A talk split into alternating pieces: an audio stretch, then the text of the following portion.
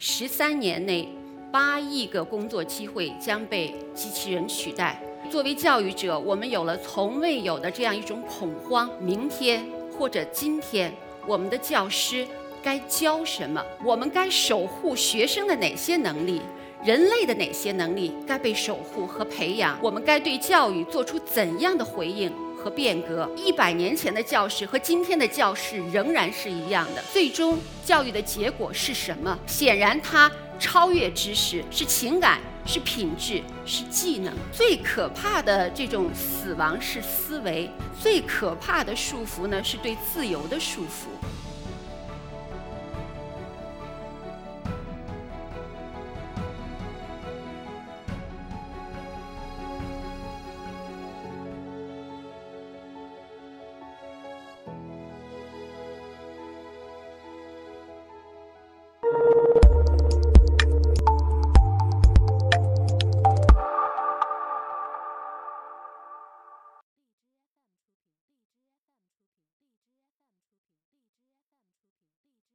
我是一课 Talks 讲者徐涛。作为一个教育者，很高兴和大家今天分享我的观点：没有死亡的行业，只有死亡的思维。八月三十一号的时候，北京耀中国际学校我们放映了一部我个人认为是啊有史以来对教育者最具启发意义的纪录片，叫《极有可能成功》。那一天在纪录片放映之后，所有的教育者和家长们讨论了一个有趣的话题：成功的失败。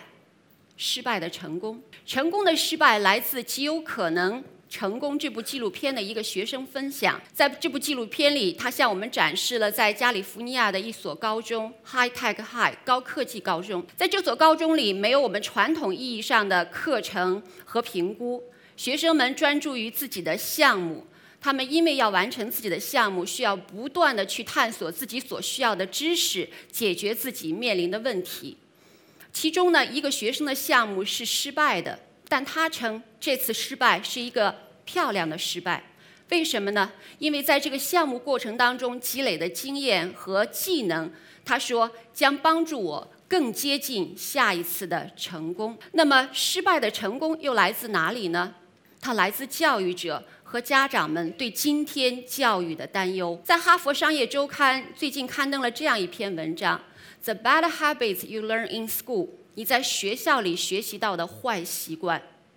很多企业和公司，他们发现今天的大学生很难适应真实的世界。一个常春藤毕业的优秀的毕业生，他勤奋，他好学，但是他只专注于自己感兴趣的问题，很难和团队合作。他会逃避失败，他有的时候。对于完美的问题有答案，但是很难将完美的问题与生活联系，而这正是我们教育的成功，而在现实生活中是一个失败的成功。无论是失败的成功，还是成功的失败，作为一个教育者，我们不得不思考：今天的教育该做出怎样的变革？今天我们被告知，十三年内八亿个工作机会将被机器人取代。人工智能的时代就在眼前，人工智能带来的市场规模将是互联网的十倍。所以，作为教育者，我们有了从未有的这样一种恐慌：明天或者今天，我们的教师该教什么？教师是否会被人工智能取代？在 BBC 对三百六十五个行业的分析之后，得出的结论竟然是最不可能被人工智能替代的行业，竟然是教师。这是人类独有的能力，是人类最后的堡垒。如果有一项工作，它需要社交能力，需要协作能力，需要对他人付出真诚的关爱，需要创意，需要审美。那这项工作是没有办法被人工智能取代的。虽然人工智能不能取代教师这个工作，但毫无疑问，如同互联网一样，互联网和人工智能都会优化教师的工作，解放教师的工作，让教师去从事那些更为复杂的、不可替代的工作，比如对好奇心的保护，比如对创新能力的培养。比如运用知识解决问题的能力，比如在技术和伦理发生冲突的时候能够做出选择，能够学习技术但不被技术所控制，能够既独立工作又能以团队协作。能够既关注个人利益又承担社会责任，但是所有这些恰恰是我们今天的教育缺失的。作为一个教育者，我觉得我是幸运的。我常常问：我们该守护学生的哪些能力？人类的哪些能力该被守护和培养？我们该对教育做出怎样的回应和变革？我所在的北京耀中国际学校。让我有机会和我们的同事做一些有益的尝试。我们开始的变革，首先从我们的学习空间开始。我们知道，人的学习是有自己的特点的，它不是像工厂上的流水线，它不会被课表、被地点、被课程简单的分割。比如，当学生正投身于一个模型的时候，他不愿意做到一半的模型被打断，接着去上体育课。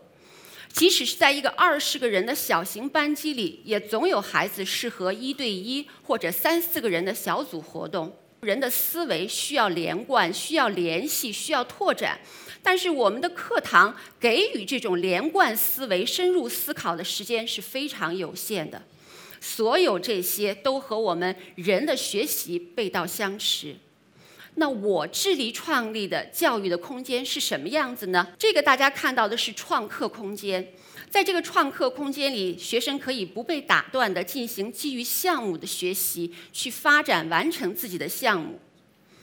这是我们被称作杏坛的地方，它可以随时让学生展示、分享自己的学习。这是我们的小剧场，支持学生的展示和以表演的方式来表达自己的思考。这是我们。被称作会思考的墙，因为学习社区里每一面墙，我们都让他会说话。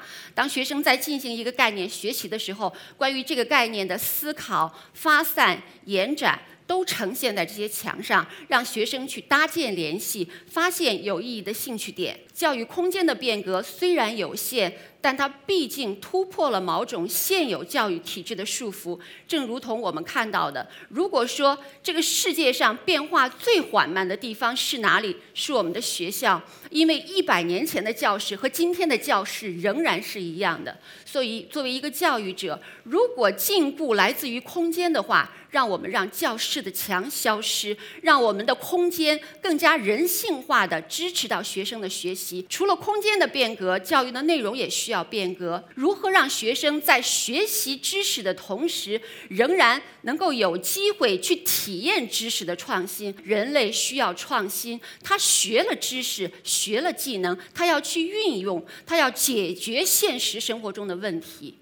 所以呢，我也和我的同事们对课程做出了一些尝试。这个呢，就是对课程的整合和允许学生拥有人类知识的童年，去探索知识，拥有好奇心。我们称作“天才一百分”的这个时间呢，就是一百分是下午的连堂课，所有的老师呢都变成项目的导师。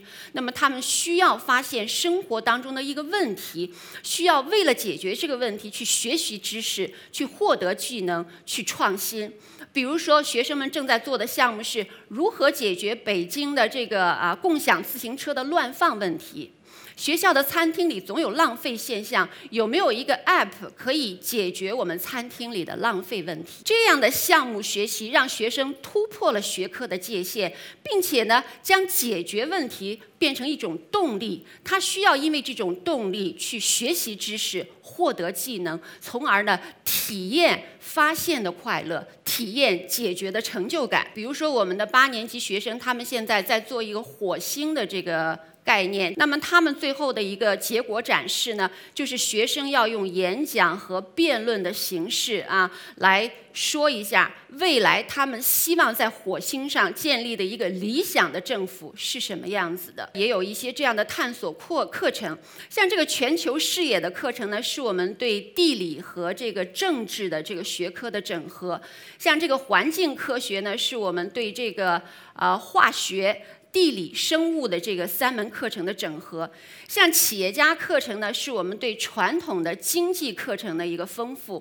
那么在我们看到的这些课程的这个探索当中，我们会发现啊，有一个突出的特点，一个是呢，它让课程的界限消失。所有这些对我们现实的学科的要求是：你如何模糊你的学科界限？你如何提供这种机会？我要说，基础知识仍然是非常重要的啊，我们没有让学科知识，但是你在要求学生掌握学科知识的时候，你要更专注这种技能这。种动机，这种创新，因为呢，我们所说的这种内在的动机带来的是什么呢？带来的是好奇，带来的是创呃创造，带来的是冒险，更重要的是带来的是坚持。他有兴趣，有愿望去解决这样一个问题，看到由于解决这个问题，个人所对社会产生的一个积极的影响。那我要问了，最终教育的结果是什么？显然，他。超越知识，但是我从来都认为知识还是非常重要的。但是呢，现在在超越知识的同时，我们期待教育的成果是什么呢？是情感，是品质，是技能。目前我们的评估系统，世界范围内没有一个评估系统是超越对知识的评估的。所以，在我谈论评估的时候，事实上我觉得，呃，最焦虑的人群应该是家长。啊，因为呢，如果说这个评估的呈现是分数的话，我们的家长呢就会用分数去评判一个教育的好坏。如果这个评估的呈现是一个大学录取的话，我们的家长就会用大学的排名去来批判教育。那么，我们对能力、对品质、对情感的评估，今天在教育界，我们意识到它很重要。但是，我们常常说的是，这是无法评估的。也许这是对我们人现阶段的挑战，对整个教育系统的挑战。我们意识到了变革的需要，但我们还未发现完美的解决方案。但是，未完美的解决方案未出现之前，不意味着我们现在在做的是。正确的事情，我希望呢，家长呢能从这个评判者、消消费者啊，成为一个参与者和学习者。但是我看到家长的焦虑和挣扎是什么呢？他意识到啊，这个变革是需要的，但是他难以跳脱这个窠臼。这个窠臼就是现有的啊，最终的这个评价结果仍然存在。所以呢，也因为这个最终的评价的产品没有发生变化，在学校里任何的尝试，事实上都是非常困难的。因为呢，孩子会以分数之名，以前途之名，以未来之名来要挟教育，不允许教育有任何的失败，有任何的尝试，他也不能够付出任何的等待。所以呢，这就使我意识到，事实上。就是最可怕的这种死亡是思维，最可怕的束缚呢是对自由的束缚。未来我们如何培养学生的时候，我们也是要做教学设计。教学设计呢有这样三个层面的问题，有一个层面呢是基于内容的和知识的，它是有暂时的正确答案的啊。第二个层面呢是基于教与学的，是。啊，比如说，我们知道脑科学、心理学、教育学，我们知道学生如何学习是最佳的，这是第二个层面我们设计的核心问题。第三个核心问题呢，就是一个教育者一定要去基于人类的学科的那些永恒的问题啊，没有答案的问题去来设计我们的课程。比如说，啊，我们的这些问题啊，就是人类永恒的问题，可以问是，比如说。啊，艺术如何影响技术？思考如何被更准确的表达？啊，我们现有的文化是增进理解还是阻碍理解？所有这些都是应该是超越知识啊，超越学习方法更重要的教育者该去担忧的啊，该去设置的核心问题。所以，当我结束我演讲的时候呢，我也想呢，用我作为一个今天的教育者面临挑战的时候，我问出的当下。